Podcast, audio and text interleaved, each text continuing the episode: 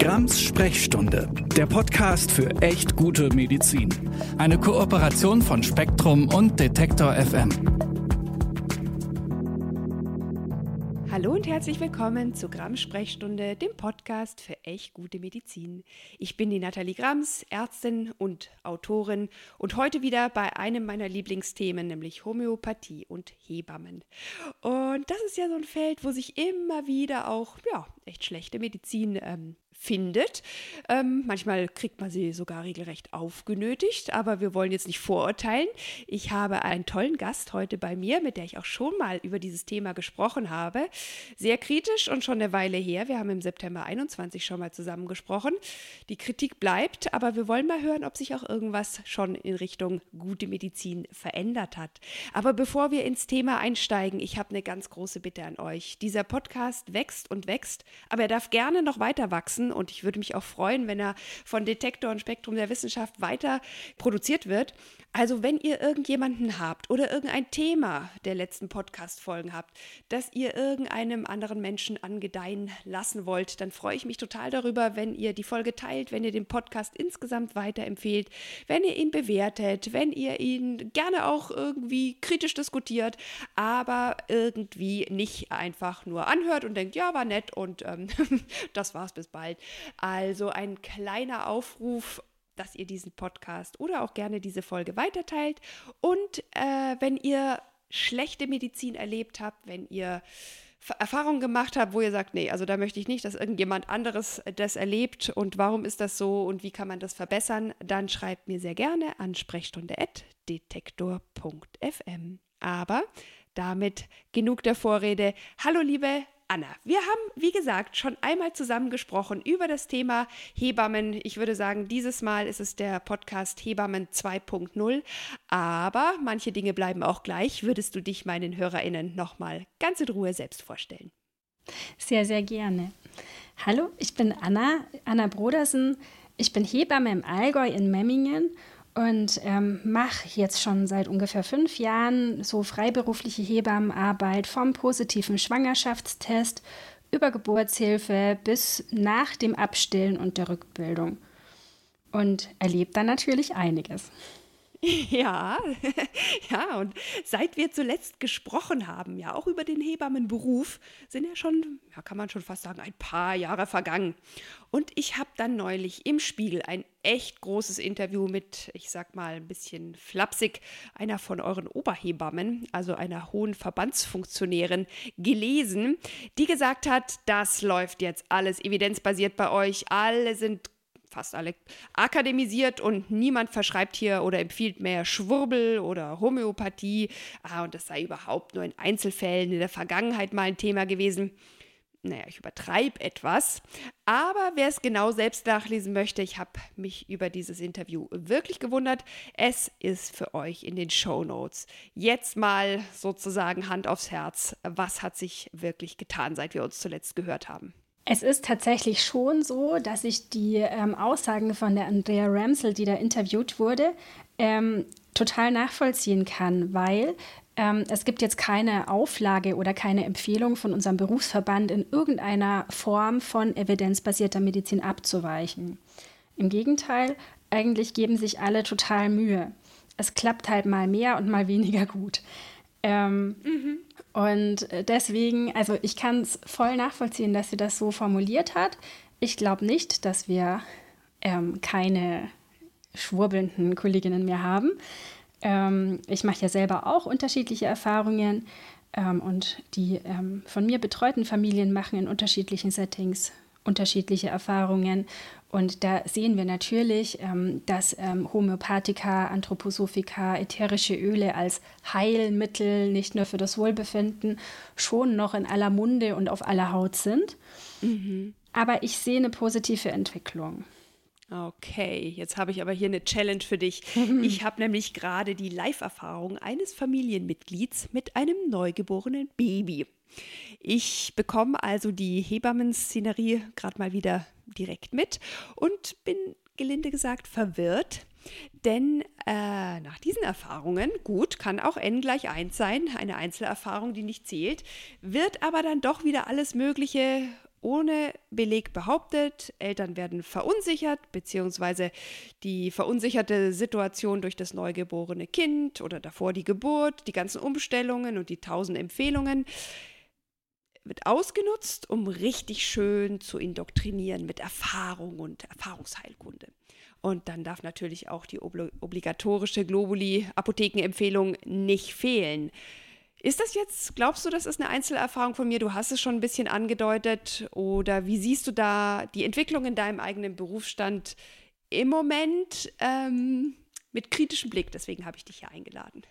Ähm, ja, dieses Erfahrungsding, das ist voll das Triggerwort, weil ähm, wir ähm, lernen tatsächlich auch im Studium, ja, was ist evidenzbasiertes Arbeiten und da spielt, warum auch immer, diese interne Evidenz, also das, was wir als persönliche Erfahrung im Berufsalltag erleben, eine erstaunlich große Rolle.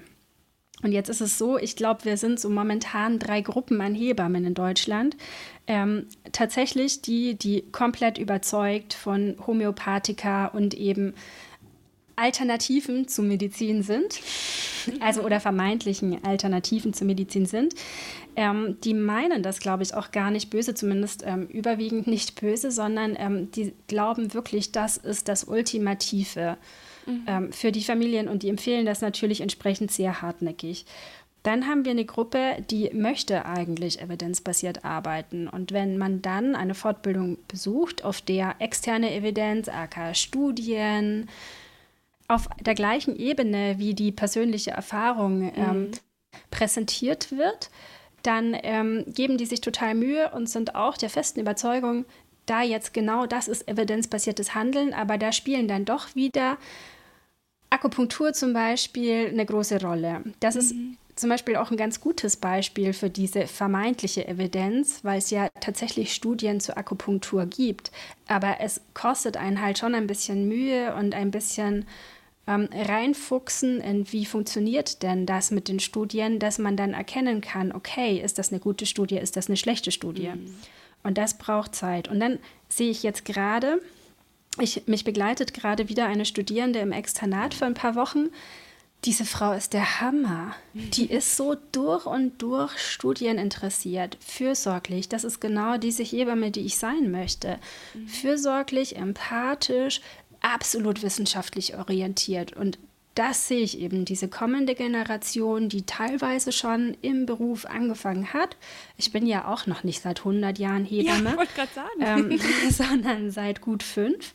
Ähm, und ähm, ich glaube eben, die ersten Hebammen sind schon im Beruf. Und auch von den älteren Kolleginnen gibt es einige, die sich wirklich um teilweise ja 180 Grad gedreht haben. Und ich habe ja auch nicht so angefangen, wie ich jetzt bin. Und die, die kommen, ähm, man ist immer ein bisschen das Kind seiner Kinderstube und je nachdem, wo man studiert, wird da mehr oder weniger Wert drauf gelegt, aber insgesamt tut sich da wirklich was.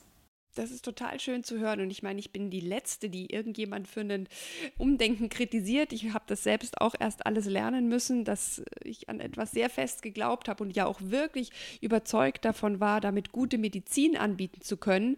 Und deswegen habe ich Verständnis für jeden und jede, der oder die da einfach unterwegs ist. Aber ich finde es schön, dass du sagst, da findet auch irgendwo so ein gesamtberufliches Umdenken statt. Es gibt auch schon wirklich erste Hinweise, dass sich da was verbessert hin zu evidenzbasierter Medizin, zur Wissenschaftlichkeit und damit natürlich auch zu belegen und nachweisen, dass das, was man behauptet, auch wirklich so ist. Was ja nicht bedeutet, und das finde ich auch schön, dass du es betont hast, dass man jetzt deswegen zum kalten Eisblock und zum Obernerd wird, sondern dass man tatsächlich tatsächlich auch die Empathie, die Zuwendung, die Wärme behält oder eben auch äh, mitbringt und dass sich das auf keinen Fall ausschließt, das eine, also gute Medizin und ein guter menschlicher Umgang, weil das braucht man natürlich ganz genauso in dieser sehr sensiblen Situation. Jetzt habe ich eine Frage an dich. Wenn jetzt jemand vielleicht durch diesen Podcast oder auch durch andere Dinge sensibilisiert ist und sagt, ich möchte tatsächlich eine möglichst evidenzbasierte und seriöse Begleitung rund um die Geburt und die erste Babyzeit haben, wie, wie findet man denn überhaupt eine gute Hebamme in Anführungsstrichen? Auf was muss man achten? Gibt es irgendwie so Vermittlungsforen, äh, wo man jetzt nicht unbedingt an die Ökoschamanin gerät? Äh, mein Familienmitglied hat mir zum Beispiel mitgeteilt, dass äh, schon im Geburtsvorbereitungskurs so eine Art Loblied auf die natürliche Geburt gesungen wurde und dass man sich da auch ganz rasch als Versager oder Versagerin gefühlt hat, wenn man auch nur erwägt hat, zum Beispiel mal eine Frage zu einer PDA äh, zu stellen. Und da war sozusagen von Anfang an irgendwie klar, hm, hier bin ich nicht so ganz richtig, hier fühle ich mich nicht ganz abgeholt. Gibt es irgendwie Dinge, an die man sich halten kann oder Empfehlungen? Ja, das ist ganz klar. Weil eigentlich wäre es ja schön, wenn jede Schwangere die Hebamme findet, die da gut passt. Mhm. Grundsätzlich gibt es ein Gesamtverzeichnis aller Hebammen in Deutschland, die mit den gesetzlichen Krankenversicherungen abrechnen können. Die GKV-Hebammenliste, die findet man tatsächlich ganz einfach über Google. Da kann man eingeben, grundsätzlich, welche Betreuung man braucht, Schwangerenvorsorge, Wochenbettbetreuung, Kurse und so weiter. Mhm. Ähm, aber da stehen keine Inhalte drauf. Ähm, Inhalte findet man dann oft auf den jeweils verlinkten Websites der Kolleginnen, mhm. die ähm, die, die sehr homöopathisch arbeiten, die schreiben das oft auch explizit auf die Website, weil das ja was Klar. ist, was sie ähm, als ähm, Qualitätsmerkmal mhm. sehen und was ja auch für manche Schwangere ein Qualitätsmerkmal darstellt. Die diesen Podcast noch nicht gehört haben. Genau. Übrigens, was ich noch ganz kurz sagen wollte, ich habe natürlich mehrere Folgen zur, was ist eigentlich an der Homöopathie zu kritisieren? Warum machst du das andauernd, Nathalie? Und auch zur Akupunktur gemacht. Also wenn euch diese beiden jetzt Themen erstmals kritisch äh, begegnen, hört da gerne auch noch mal in die alten Folgen rein. Aber Entschuldigung, ich habe dich unterbrochen. Alles gut. Es gibt eine noch sehr kleine, feine Liste ähm, vom sogenannten Der Apotheker. Der Apotheker hat sich auch der evidenzbasierten Medizin verschrieben und der hat die Schwurbelfreilisten zu Ärzten und eben auch eine zu Hebammen. Aber die muss noch ein bisschen wachsen. Okay, sind da noch nicht so viele Kolleginnen von dir drauf. Und ansonsten, wer auf Social Media unterwegs ist, es sind tatsächlich auf Twitter wahnsinnig viele sehr, sehr, sehr fundiert arbeitende Hebammen mittlerweile unterwegs. Oft erkennt man dann an den Diskussionen durchaus, in welcher Region die wohl ähm, wohnen könnten. Mhm. Beziehungsweise finde ich auf Twitter immer wieder ähm, Leute, die eben gezielt eine wissenschaftsbasiert arbeitende Hebamme suchen und denen dann auch mitunter geholfen werden kann. Okay, das heißt, man soll einfach auf die Suche gehen. Es gibt äh, KBV-Listen und es gibt gewisse Red Flags. Also wenn jemand eben schon auf seiner Homepage gewisse Sachen in den Vordergrund stellen, die jetzt nicht unbedingt ein Garant für Evidenz sind, dann sollte man da vielleicht eher vorsichtig sein. Genau. Und zuletzt, ähm, wenn man dann ein Vorgespräch führt, beziehungsweise einen Termin für ein Vorgespräch ausmacht, dann kann man natürlich auch gleich in der Anfrage schon sowas reinschreiben, mhm. wie man gerne betreut werden möchte. Und hat man denn überhaupt immer die Auswahl? Ich stelle mir vor, wenn man jetzt in einer großen Stadt wohnt, dann ist es wahrscheinlich relativ easy. Da sind viele Kolleginnen tätig. Aber wie ist es gerade in, ich sag mal, ländlicheren Gebieten oder irgendwo, wo einfach jetzt nicht so viele Hebammen gleichzeitig ähm, tätig sind? Hat man da überhaupt die Chance zu wählen? Ist man da nicht einfach super froh, wenn man irgendwie einen Platz bekommen hat, egal was dann erzählt wird? Grundsätzlich ja. Aber oft hat man eine Chance, wenn man wirklich sehr, sehr früh sucht. Das ist ja so ein grundsätzliches Thema wann suche ich eine Hebamme? Ja. Ich empfehle euch allen, wenn der Schwangerschaftstest positiv war, dann greift ihr zum Telefon. Okay, das ist eine klare Aussage. Und dann gleich danach die Kita anrufen, dass man da auch schon mal Plätzchen reserviert. Genau. Aber äh, jetzt hast du den Schwangerschaftstest angesprochen, dann kommt die Schwangerschaft und nach der Geburt geht es ja irgendwie dann aber auch nahtlos weiter mit kuriosen Empfehlungen und dem Ängste machen manchmal auch. Aber ich muss ein bisschen sachlicher bleiben. Ich habe heute schon zu viel gearbeitet und bin ein bisschen, ich bin gar nicht so böse, wie ich hier äh, das sage was ich äh, dich fragen möchte, äh, wenn ich mal sachlich bleibe. Wie ist es mit der Hygiene? Da habe ich tatsächlich auch vieles gehört und vieles gelesen, was teils total seriös und äh, solide ist, teilweise aber auch hanebüchend. Was sind denn Sachen, auf die man unbedingt achten sollte? Im Umgang mit dem Neugeborenen, dann auch mit dem Baby und natürlich auch wie lange.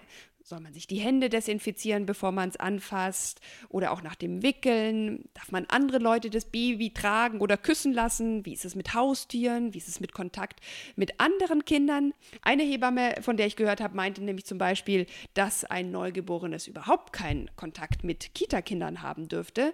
Und da frage ich mich, äh, wie soll das funktionieren, wenn man Geschwisterkinder hat, die in der Kita sind?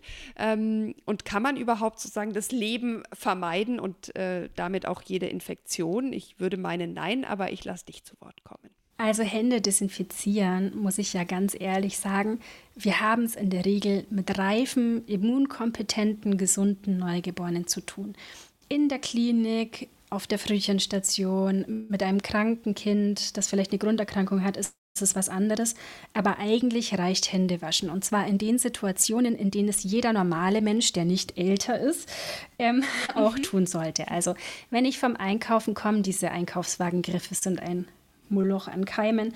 Ähm, wenn ich ähm, auf der Toilette war, es empfiehlt sich schon auch nach dem Wickeln dann und wann die Hände zu waschen. Ähm, das ganz klar. Ähm, aber jetzt explizit desinfizieren bietet eigentlich gar nicht so viele Vorteile. Dann, was tatsächlich so ein Thema ist, wo ja Hebammen auch immer so ein bisschen im Verruf stehen, ist, Impfen schützt halt auch. Ähm, ja. Was ein großes Thema in Sachen Infektionen ist, es ist zwar selten, aber wenn es einen trifft, ist es dramatisch, ist Keuchhusten beim Neugeborenen. Und das können wir ganz einfach vermeiden, indem wir der STIKO in der Hinsicht folgen. Ähm, und im dritten Schwangerschaftsdrittel so eine Auffrischungsimpfung für Keuchhusten machen, dann können wir nämlich genau diese Lücke, in der die Kinder keinen Schutz haben, bis sie selber aktiv geimpft werden können. Ähm, genau, also die Mutter soll im dritten Tertial geimpft genau, werden. Genau, keine Spritzen an ungeborene Babys. so tief impfen wir nicht. Genau. Mit den Geschwisterkindern, ja, Mai, wir können die ja schlecht zur Adoption freigeben. Ne?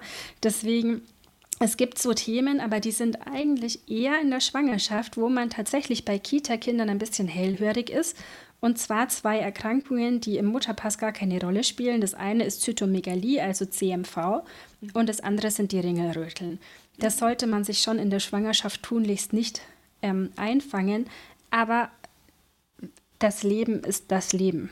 Mhm. Wir können es nicht 100% vermeiden. Und natürlich dürfen Geschwisterkinder zu ihrem neugeborenen Geschwisterchen und die werden ihm auch mal mit den Dreckfingern mitten durchs Gesicht streicheln. Das ist jetzt nicht ideal. Aber das Immunsystem wächst mit seinen Herausforderungen. Da wäre ich tatsächlich relativ entspannt. Also ich habe ja auch drei Kinder und ich würde mal sagen, das entspannt sich auch mit der, mit der Anzahl der Kinder. Beim ersten ist man da vielleicht echt noch so ein bisschen mega alert und denkt, oh mein Gott. Und beim dritten ist man froh, wenn man dem Hund den Schnuller entreißt und direkt wieder in den Kindermund stecken kann. Aber da sind wir wahrscheinlich schon beim Schnullerthema und einem weiteren ganz großen Grabenkampf. Ich will noch mal was anderes sagen, weil es ist ja durchaus so, ja, Impfen schützt auch auch Neugeborene, zum Beispiel durch den Nestschutz und das Übertragen von Antikörpern von der Mutter auf das Baby, über die Nabelschnur, später auch übers Stillen möglich, aber das hält ja erstens nur wenige Wochen und auch mhm. schützt das nicht zu 100 Prozent. Und dann hast du die Impfungen erwähnt, die sind ja aber nicht direkt mit Geburt möglich. Das heißt, wir haben da eine gewisse Latenz, bis dann die ersten Impfungen von der STIKO empfohlen werden.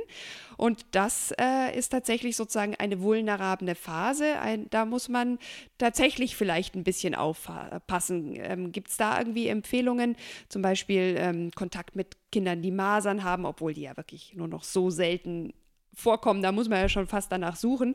Äh, aber ein Thema, das vielleicht aktueller ist und auch breiter, ähm, RSV-Viren, kann man da irgendwas tun? Also grundsätzlich bin ich schon ein großer Fan davon, wenn kranke Leute nicht zu Besuch kommen. Und da ist es ja egal, wie alt die kranken Leute sind.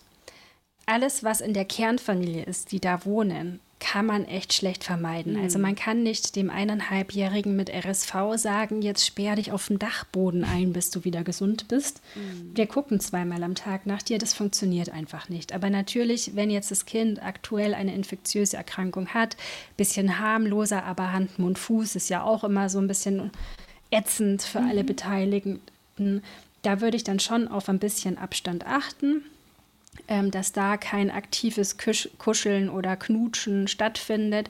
Aber komplett abschotten kann man die Kinder nicht. Herpes ist auch immer wieder so ein ja. Thema. Wenn jetzt die Tante zu Besuch kommen will zum Neugeborenen und Herpes hat, ähm, dann würde ich es tendenziell echt verschieben. Wenn jetzt die Mama oder eben der Papa oder so jemand aus der Kernfamilie Herpes hat, dann gilt Salbe drauf, gut abdecken, Hände mit Seife waschen. Auch da reicht eigentlich wieder die Seife aus, um die Viren ähm, in Schach zu halten. Und dann ganz normaler Umgang ohne Abbusseln. Mhm. Okay. Also Leben nicht vermeiden, aber natürlich Vorsicht walten, wo Vorsicht irgendwie auch was bringt. Nicht übervorsichtig sein und vielleicht auch nicht zu viele Ängste da haben. Haustiere ist noch eine Frage. Mhm.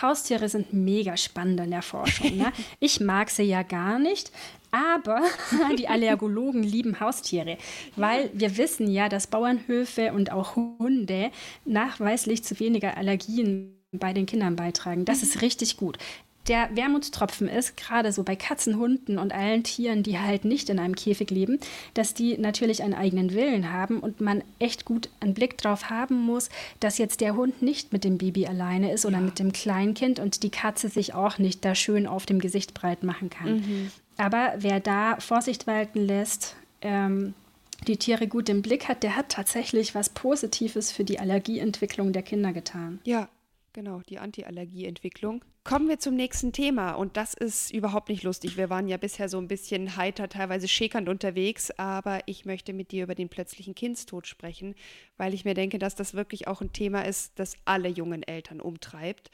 Wie ist denn hier wirklich der Stand der Forschung? Im Krankenhaus hat mein Familienmitglied so einen zehnminütigen Lehrfilm zu sehen bekommen mit den Inhalten, ich verkürze ein bisschen, bloß nicht rauchen und bloß nicht mit ins Bett nehmen, wegen Erstickungsgefahr. Und wenn man dann ein bisschen googelt, dann sagen die einen Seitenlage, Bauchlage, die anderen wiederum Rückenlage. Und natürlich, niemand will das erleben und niemand soll es erleben müssen. Also was gilt es hier zu wissen? Was kann man tun, um den plötzlichen Kindstod möglichst zu vermeiden? Also da ist es tatsächlich so, ähm, Rauchen ist schon ernst zu nehmen. Gerade das Rauchen in der Schwangerschaft erhöht das Risiko um, ich sage es jetzt einfach, zwölfmal. Also das ist echt ernst zu nehmen, weil Rauchen dann wieder den nächsten Risikofaktor fördert, und zwar die Frühgeburtlichkeit. Mhm. Ähm, also von diesen Grundvoraussetzungen, die ganz schlecht sind, sind rauchende Eltern, Frühgeborene, Armut, mhm. weil da vieles einfach mit reinspielt. Ähm, und dann weiches Bettzeug, also mhm. diese weichen, flauschigen Babymatratzen, dicke Daunendecken, ähm, das ist tatsächlich gar nicht ideal. Von dem, was man, also Armut kannst du nicht beeinflussen. Ähm, nicht so kurzfristig. Frühgeburtlichkeit auch nicht so richtig aktiv. Rauchen liegt in eurer Hand. Leute, ähm, es ist schwer aufzuhören. Das glaube ich sehr, weil es einfach ein Suchtverhalten ist. Die Zigarette hat einen im Griff. Aber es ist wirklich ein Dienst an dem Kind und jeder, der es schafft, ähm, hat meinen größten Respekt verdient. Dann so von dem, was ihr halt ähm, aktiv beeinflussen könnt, wissen wir, dass im Idealfall, und jetzt reden wir von dem Idealfall, wie er auch in den Broschüren für die Eltern steht, mhm. im Idealfall schläft das Kind bei seinen nicht rauchenden Eltern im Zimmer, mhm. in seinem Bett auf einer relativ festen Matratze, in einem Schlafsack, der dem Wetter angemessen ist. Mhm. Die Kinder sollen nicht frieren, aber die sollen auch nicht schweißgebadet aufwachen. Und das Bettchen soll nicht über und über mit Kuscheltieren, Nestchen und Flauschekram gefüllt sein. Das ist nicht der plötzliche Kindstod, aber Erstickung mhm. ist da ein großes Thema und manchmal kann man Erstickungsfälle und plötzliche Kindstodfälle nicht ganz auseinanderhalten. Mhm. Diese Bauchlage. Ja, das Risiko in anderen Positionen ist erhöht. Aber wenn wir uns jetzt das Normale. Es ist immer ein Drama. Aber ein Risiko von 1 anschauen, wissen wir, dass die Bauchlage und Seitenlage das Risiko so auf 1,6, 1,9 erhöhen. Also es ist moderat. Und dann gibt es ja wirklich diese Kinder, die ums Verrecken, mhm. Entschuldigung, nicht auf dem Rücken schlafen wollen. Ja. Was will man tun? Spätestens, wenn sie sich selber mit Schwung auf die Seite drehen, und das können sie recht früh, wenn die fit sind, mhm. ähm, dann kann man ja nicht Wache halten und die Kinder immer zurückdrehen. Ja. Dann dürfen die das eh. Und auch so, ne, ähm, Co-Sleeping ist immer ein wildes Thema, ähm, weil natürlich in einer Broschüre immer für alle Familien gedacht werden muss. Das heißt, ähm, jede Familie, egal ob sie theoretisch für sicheres Schlafen mit den Eltern im Bett geeignet wäre oder nicht, kann ja diese Broschüre lesen. Mhm. Deswegen ist eine allgemeine Empfehlung immer eigenes Bett im Zimmer der Eltern. Es gibt aber auch Daten dazu, dass es eben sichere Modelle für Co-Sleeping, für das Schlafen mit dem Kind im Elternbett gibt. Und das ist immer dann gegeben, das gestillte Kind, weil wir wissen, die ähm, Stillbeziehung ist erfolgreicher. Ähm, dann, ähm, es sind wirklich nur die Kernbetreuungspersonen, also ähm, zum Beispiel Mutter oder Vater. Es gibt natürlich da unterschiedliche Familienkonzepte und da möchte ich auch niemanden ausschließen. Aber nicht die Babysitterin, nicht die Oma, die einmal im Jahr kommt, nicht der Hund vom Nachbarn ähm, und im Idealfall auch keine Geschwister, mhm. Sondern wirklich Elternteil und Kind. Ähm, es wird nicht geraucht, es wurde kein Alkohol getrunken und es werden keine Schlaftabletten oder sowas mhm. genommen. Das ist ganz, ganz wichtig. Und dann kann das durchaus eine Option sein. Ja, also kein Verbot, aber ein gutes Augenmaß und natürlich auch, ja, man muss es vielleicht auch ein bisschen lernen, ne? auch dann so zu schlafen, dass man sich nicht übers Baby äh, in irgendeiner Weise legen oder sogar rollen kann. Genau. Da ist eben gerade dieses kein Alkohol und keine Schlafmittel mhm. ähm, ganz wichtig, weil wir tatsächlich dieser Ammenschlaf, also dass, dass wir wirklich ein halbes Ohr beim Baby haben und uns eher so schützend um das Kind rollen als obendrauf, das wird da empfindlich gestört. Auch wenn man nur ein halbes Radler hätte, hatte, würde ich das Kind ins eigene Bett stecken. Mhm. Kann ja trotzdem auch so ein Nestchenbett sein, was dann direkt neben dem Elternbett steht. Genau war für mich auch immer eine schwere Entscheidung, weil ich einfach auch dieses nächtliche Aufstehen fürs Stillen ähm, extrem anstrengend fand und dieses, man kann einfach an- und abdocken, während alle so im Halbschlaf sind, auch extrem entspannend. Aber muss man einen Weg für finden. Ich habe generell einen super leichten Schlaf. Ähm, wenn man das einfach nicht hat oder wenn andere Faktoren dagegen sprechen, wirklich auch an die eher ähm, allgemeinen und damit auch super safen Empfehlungen halten oder eben so ein Nestchen ans Bett stellen, dann ist man sich ja immer noch ganz, ganz nah und muss nicht irgendwie ein anderes, einen Weg zurücklegen in der Nacht. Genau. Und dann gibt es noch zwei Punkte, die wir aktiv tun können, um mhm. unser Kind zu schützen. Das eine ist tatsächlich Stillen. Ja, es klingt dogmatisch, aber Stillen reduziert wirklich nachweislich das Risiko für plötzlichen Kindstod.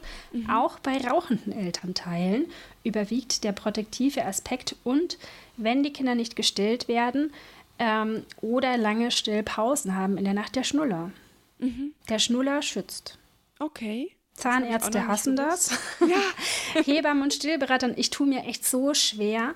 Ja. Ähm, aber wir wissen einfach, dass dieses Nuckeln am Schnuller ähm, auch diese ultimativen Tiefschlafphasen, aus denen die Kinder dann eben nicht mehr so einfach hochkommen, wirklich reduzieren. Mhm. Ganz guter Hinweis, das wusste ich auch noch nicht. Aber wo du es gerade ansprichst, das Stillen. Vielleicht können wir es kurz und knapp machen, weil ja, man könnte wahrscheinlich einen eigenen Podcast lang darüber sprechen. Wie lang sollte Frau stillen? Was ist, wenn es nicht so lang wie empfohlen klappt?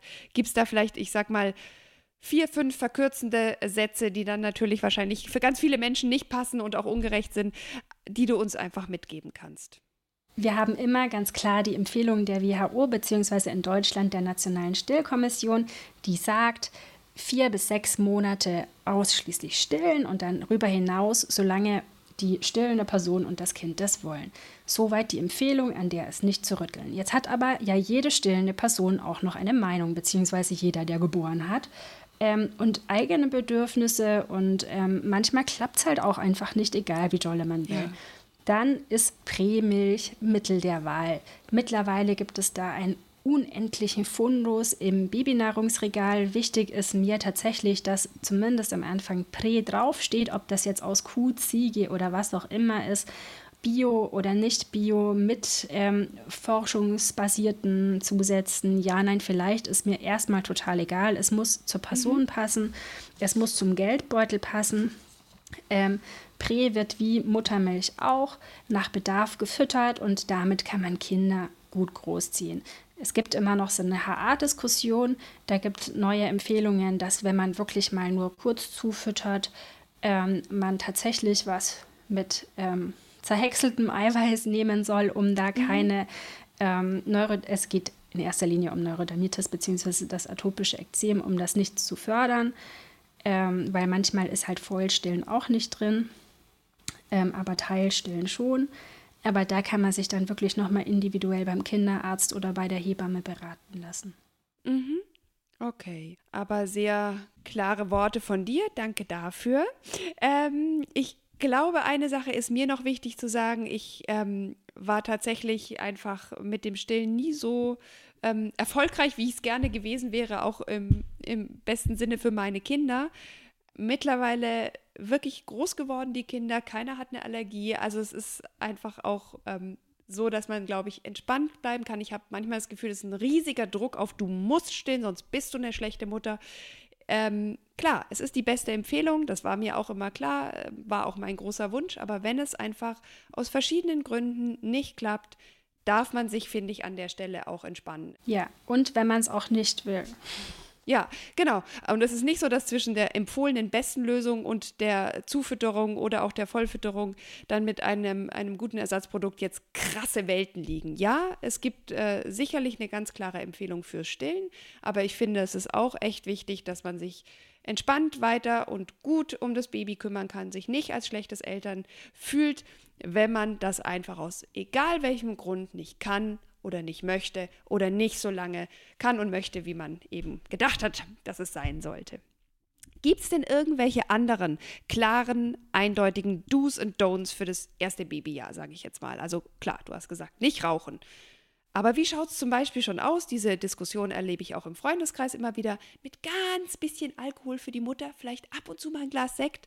Äh, wie schaut es aus mit viel in Gesellschaft sein? Gibt es da irgendwie ein zu viel andere Frage, jetzt auch wirklich mit immer mehr Hitze, die wir haben ähm, durch die Klimakatastrophe, äh, gibt sowas wie zu viel Hitze, zu viel Sonne? Vielleicht noch ein paar Tipps von dir als Expertin. Also Alkohol beim Stillen ist tatsächlich in Deutschland auch in der Literatur relativ verpönt, aber da gilt ganz klar, Muttermilch wird nicht aus Mageninhalt gebildet, sondern aus dem Blut der stillenden Person. Und wenn es da um eine kleine Menge geht und vielleicht nicht direkt nach der Geburt, sondern in einer Zeit, wo das Kind ähm, vielleicht schon so einen Abstand von zwei Stündchen hat, dann spricht echt nichts dagegen, gelegentlich, jetzt Leute, die mit einer Erfahrung mit Beipackzetteln haben, wissen, was das bedeutet, gelegentlich einen Sekt oder was leicht alkoholisches zu trinken, wenn man die einen totalen Vollrausch hat hat man eben mehrere Probleme. Das eine ist tatsächlich, dass der Milchspendereflex gestört wird dadurch und die Kinder gar nicht so leicht an die Milch kommen. Und zweitens verändert sich auch der Geschmack der Milch so deutlich, dass die Kinder das gar nicht wollen. Mhm. Ähm, ich möchte nicht ausschließen, dass es Kinder gibt, die auch stark alkoholische Milch trinken würden. Aber so ein bisschen Schutzfaktor ist da gegeben. Und die wenigsten haben das Bedürfnis, sich regelmäßig total ein hinter die Birne zu kippen. Mhm. Aber bei einer Feier nicht so das Thema. Ja. Ruhe und Action ist auch so eine Sache, kommt drauf an. Ja. Der limitierende Faktor ist das Kind. Es gibt Kinder, die genießen das so sehr. Ich habe zum Beispiel die beiden Extreme zu Hause gehabt. Ähm, mein großes Kind hat das so genossen, Fortbildung, 3000 Hebammen, die dachte, die sind alle nur für sie da. Mhm. Mein kleiner Sohn, der fand Gesellschaft allgemein sehr übel. Ähm, also jeder außerhalb der Kernfamilie, da wurde dann tatsächlich mit Infekten reagiert und mit ganz viel Nähebedürfnis und mit ganz viel Geweine. Mhm. Und so ein Kind würde ich natürlich im Rahmen der Möglichkeiten, weil man braucht ein gewisses Sozialleben, ja. ähm, würde ich dem auch seine Ruhe gönnen. Aber halt immer im Rahmen dessen, was möglich ist für die Eltern, weil totale Isolation für 18 Jahre, dann haben wir Probleme. Ja. Na? Ja, aber ich glaube, was auch wichtig ist an der Stelle, man darf auch mal Nein zur 73. Tante in der ersten Woche nach der oh, Geburt. Yes. Völlig in Ordnung. Also dieses wirklich dieses Feiern des, Elter des Wochenbetts, äh, Elternbetts auch, aber ich meinte jetzt das Wochenbett, ähm, dass man wirklich sagt, eine Woche danach wirklich erstmal zu Hause mit Baby ankommen, dann eine Woche, wo man vielleicht ab und zu mal um das Bett herumtritt und dann eine weitere Woche, wo man auch mal weiter vom Bett weggeht. Also das ist wirklich so ein Kulturding, was glaube ich, du musst es besser sagen, du weißt es auch besser, was bei uns so verloren gegangen ist, dieses Wochenbett. Ich, viele Menschen wissen nicht, dass man wirklich noch Wochen nach der Geburt Blutungen hat als Frau. Und dass man da vielleicht auch einfach gut daran tut, jetzt nicht irgendwie schon wieder mit der großen Techno-Party anzufangen. Also, wer das mag und we für wen es in Ordnung ist, völlig okay. Ich will überhaupt nichts verbieten oder verdammen. Ich will nur sagen, erlaubt es euch, wenn euch danach ist, auch aus körperlichen Gründen, das Wochenbett auszukosten. Ihr habt lange genug im Leben, wieder Zeit rauszugehen, zu feiern, Leute zu treffen und auch Leute einzuladen. Aber erlaubt es euch, diese erste Zeit wirklich für euch zu sein, ruhiger zu machen, vielleicht auch mal was abzusagen und das kommt alles wieder. Das will ich nur einfach noch einmal gesagt haben. Du sprichst mir aus der Seele. Ich war tatsächlich gedanklich nach dem Wochenbett. genau. Zur Sonne. Ähm, bei der Sonne ist es auch so eine Sache. Ne? Ganz kleine Babys brauchen keine Sonnenbäder. Vitamin D ist eine Sache, die bekommen das bekommen die aber relativ schnell gebildet und auch substituiert ja über ähm, Tabletten oder Tropfen. Ähm, deswegen gilt ja, dann ist ja mal die Frage, cremt man sie ein oder nicht. Meine erste Wahl ist überwiegend Schatten und so luftige, ganz dünne, aber vielleicht sogar an Ärmchen auch langärmliche Kleidung. Und so ein lockeres Hütchen, was nicht ähm, die 15. Lage Polyestermischung ist, sondern ähm, ganz locker um den Kopf flattert und auch noch mal ein bisschen Schatten spendet. Und wenn man aber das nicht sicherstellen kann, dass es wirklich ausschließlich Schatten ist, dann im Zweifel immer zur Creme greifen. Und da gilt ja gerade eigentlich, ähm, man kann es nicht übertreiben mit der Sonnencreme. Ähm, am besten die höchsten Lichtschutzfaktoren und auch ausreichend Creme draufschmieren. Abends gut wieder abwaschen. Kein Baby möchte klebrig von Sonnencreme und Schweiß im Bett landen. Mhm. Und dann denke ich, ist das schon okay. Ja, wir müssen leider schon langsam zum Ende dieser Folge kommen, obwohl wir bestimmt ganz viele Dinge nicht beantwortet haben, aber ähm, vielleicht lade ich dich einfach ganz bald wieder ein. Ich möchte noch eine Sache zum Abschluss mit dir besprechen. Jetzt ist es ja hier ein Podcast für echt gute Medizin. Und ich erlebe, ich glaube, nur bei HeilpraktikerInnen und Hebammen, dass die Selbsteinschätzung der jeweiligen Berufsgruppen mit der tatsächlichen Versorgungsrealität da draußen echt teilweise weit auseinanderklaffen. Und die StandesvertreterInnen erzählen öffentlich und glaubwürdig, dass alles Mögliche verbessert wird und gesehen wird. Aber irgendwie sehe ich das in der Praxis zumindest zum Teil nur vereinzelt. Und auch meine Erfahrung hier im Familienkreis hat mich das gerade wieder gelehrt. Wie beurteilst du das, dass das so weit auseinanderklafft? Und hast du da irgendwie noch Hoffnung für deinen Berufsstand? Weil ich sehe, was du alles weißt, wie super gut du dein Wissen weitergibst. Und ich, ich, also eine Geburt ohne Hebamme ist ja gar nicht vorstellbar. Und auch die Begleitung in der Schwangerschaft und in der nachgeburtlichen Zeit ohne Hebammen undenkbar oder zumindest nicht wünschenswert. Also ein super wichtiger, wertvoller, toller Beruf. Aber manchmal frage ich mich, warum steht ihr euch da immer noch so selber im Weg? Also du jetzt vielleicht nicht, aber andere. Ja, also ich höre es ja gar nicht gerne, aber ich weiß, dass es so ist. ähm, wir haben da als ähm, Berufsstand noch einen ganz schönen Weg vor uns, bis wir sagen können, wir arbeiten durch die Bank und ohne Ausnahme evidenzbasiert. Und ob man das jemals so hinkriegt, ist die Frage, weil dazu gibt es dann auch wieder zu viele schwurbelnde Ärzte. Ja, absolut. Aber ähm, wir arbeiten dran. Ähm, ich bin tatsächlich wahnsinnig positiv gestimmt und ja, ich habe Hoffnung, weil ich das Glück habe, werdende Hebammen im Externat eben dabei zu haben und zu sehen, wie da auch Veränderung stattfindet und wie die dafür kämpfen, wissenschaftlich ausgebildet zu werden, auch wenn vielleicht die ein oder andere Do Dozentin ähm, ihnen etwas als Evidenz verkauft, was es gar nicht ist. Mhm. Und ähm, das sind so starke, jetzt muss man sagen, überwiegend Frauen. Aber so starke Persönlichkeiten, die da ähm, zu Hebammen werden. Und deswegen glaube ich wirklich, dass wenn wir auch in fünf Jahren oder so nochmal reden würden, ähm, dass du vielleicht auch im Umfeld schon eine andere Wahrnehmung hast. Ich glaube total, dass es so ist, ähm, dass immer noch ähm, sehr viel verbreitet wird, was ähm, einfach nicht haltbar ist, was eben der Erfahrung der einzelnen Hebamme auch entspricht, aber eben einfach nicht der Erfahrung der Forschenden und der gesamten Gesellschaft. Aber irgendwann wird es kommen und dann sitzen wir da, wenn wir alt sind und feiern es halt voll, was wir erreicht haben. Ja, voll gut. Und da müssen wir es nur noch bei den Ärztinnen auch schaffen, weil du hast einen absolut richtigen Punkt angesprochen. Es ist ja auch bei uns äh, im ärztlichen Berufsumfeld nicht alles äh, super evidenzbasiert und alles wissenschaftlich. Da gibt es genauso viel Baustellen und Schwurbel und nicht zuletzt dieser Podcast weist auf echt schlechte Medizin immer wieder hin und dass sich da dringend was verbessern muss. Also mir geht es auch in dieser Folge überhaupt nicht darum, irgendwie einen schwarzen Peter zu euch Hebammen zu, äh, zu schieben und, und selbst hier nicht äh, zu gucken, was ähm, in der Medizin allgemein los ist. Das wisst ihr hoffentlich auch von mir, auch wenn wir jetzt sicherlich manche Sachen sehr kritisch besprochen haben. Es geht mir wirklich um die Gesamtverbesserung hin zu echt guter Medizin und du hast uns da so, so, so viel Gutes und auch Hoffnungsvolles dargelassen. Dafür bedanke ich mich bei dir ganz, ganz herzlich und ich hoffe auch, dass es diesen Podcast dank eurer Hilfe, weil ihr zum Beispiel diese Folge weiterteilt, Hüstel, in fünf Jahren noch gibt und dass wir dann tatsächlich feiern können. Und wenn es dann sechs oder sieben Jahre werden, auch okay. Ähm, wir, wir freuen uns in jedem Fall, wenn sich einfach noch mehr verbessert für echt gute Medizin und für eine echt gute Betreuung rund um Schwangerschaft und Geburt, weil es ist sowieso, ohne euch geht gar nichts in dieser Zeit. Jetzt habe ich dich voll tot, tot gelabert.